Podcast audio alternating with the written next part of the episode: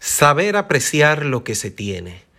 Durante muchas de mis conversaciones con ejecutivos de mandos altos, ejecutivos de mandos medios y con los reportes directos a estos líderes que rigen los destinos de distintas organizaciones, siempre he podido apreciar un elemento que es muy común en nosotros los seres humanos y es el saber apreciar lo que tenemos. Este es un tema amplio el cual lo voy a enfocar hacia la parte de liderazgo ejecutivo que veo hoy en día. Las organizaciones, no importando su tamaño, desarrollan y ven crecer importantes recursos a nivel de la empleomanía, los cuales demuestran capacidades de alto desempeño necesarias para que las empresas y negocios sean exitosas en los mercados donde, donde se encuentran.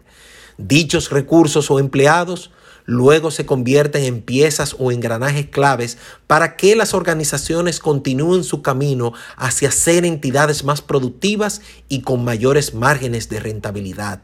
Ahora bien, He visto cómo pocas organizaciones y empresas formales se esfuerzan por darle a esos recursos los incentivos necesarios para que estos continúen realizando una efectiva labor y poder seguir logrando un compromiso real de parte de estos colaboradores, a los fines de que sigan brindando los resultados esperados por los líderes de sus empresas.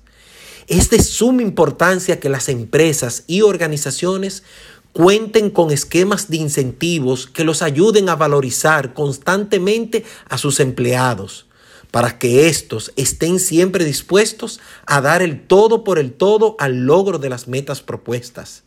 Lamentablemente, lo que sí he visto que es un común denominador a nivel de muchas de nuestras empresas y negocios en nuestro país es el no dar o recortar los incentivos que se tengan para los colaboradores, a los fines de poder lograr resultados económicos favorables para las empresas y sus dueños.